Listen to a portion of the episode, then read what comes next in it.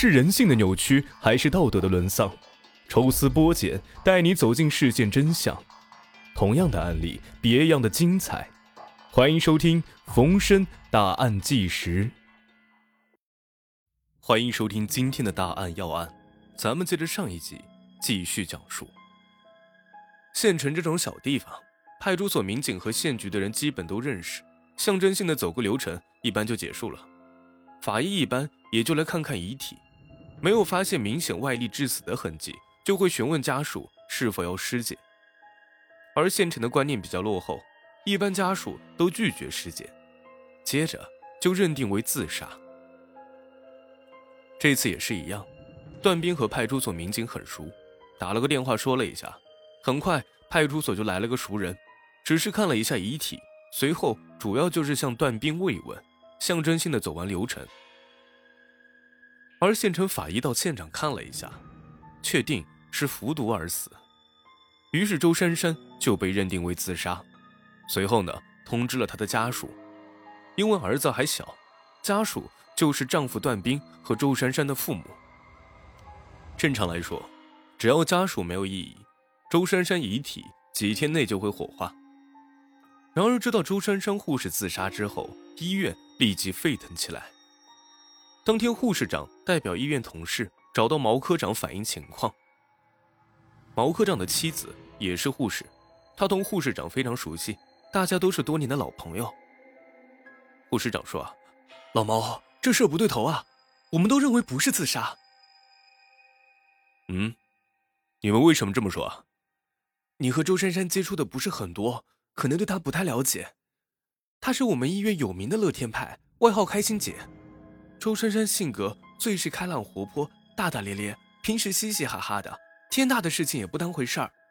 我记得她刚到医院的时候还是小护士，才二十岁。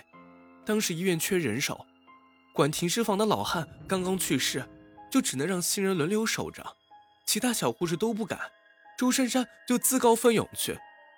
一天晚上，我听到停尸房里面咚咚咚的有什么声音，吓得我半死，以为诈尸了，壮着胆子摸过去，竟然是周珊珊在停尸房外面放着音乐学跳舞呢。我又气又乐，说他：“你这丫头也太不讲究了，别把去世的人都给吵醒了。”这有些夸张啊。那看来，他真是个心宽的人啊。他脾气这么多年都是这样，心里藏不住话，也没有隔夜仇，人缘非常好。你说什么人自杀也轮不到他吧？况且啊，前一天同他值班的护士说，周珊珊有说有笑。还把白大褂洗了，准备下回上班再穿上，怎么回家就自杀了？我们都觉得不可能，他肯定是被人害死的。这话可不能乱说啊！这样，你先回去，我们会研究的。好了，还有一件事啊，周珊珊被送到我们医院的时候，就穿着半透明三角内裤和胸罩。你们做公安的，应该比我们医院有经验。我们医院经常抢救一些喝农药自杀的妇女，这么多年了，还从来没有看到一个穿着内衣自杀的人。虽然周珊珊大大咧咧的，相貌普通，但平时最注重打扮、穿衣、化妆了，也很有水平。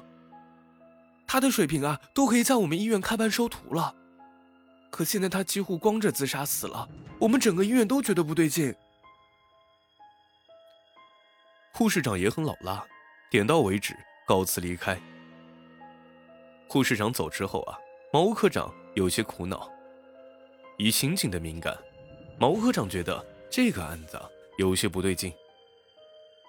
确实，护士长说的没错。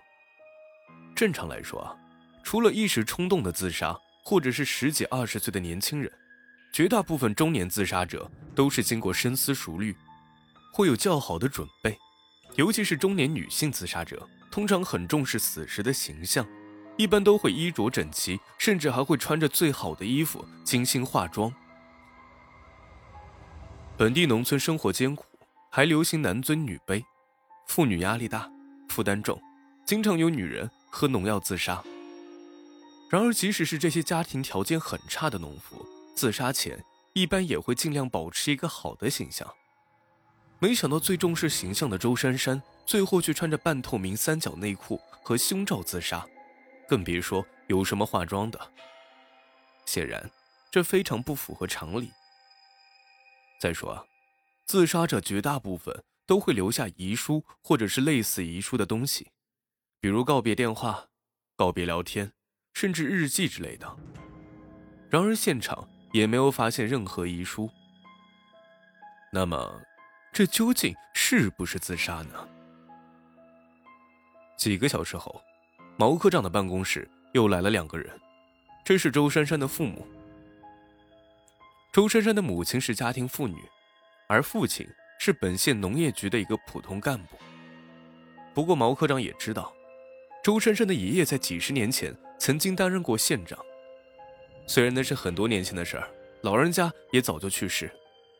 但所谓百足之虫，死而不僵，周家在本县多少有些势力。亲戚朋友呢也比较多。毛科长接待了老两口。周珊珊爸爸到底是干部出身，上来就开门见山：“毛同志啊，我女儿不是自杀，肯定是被害死的。你们也应该调查过了。我女儿从小性格开朗，是个没烦恼的人，生活无忧，不可能去自杀。性格开朗是没错，也许每个人都有心结呢，说不定有什么事情想不开啊。”我女儿没有什么心结，她在死前一切正常。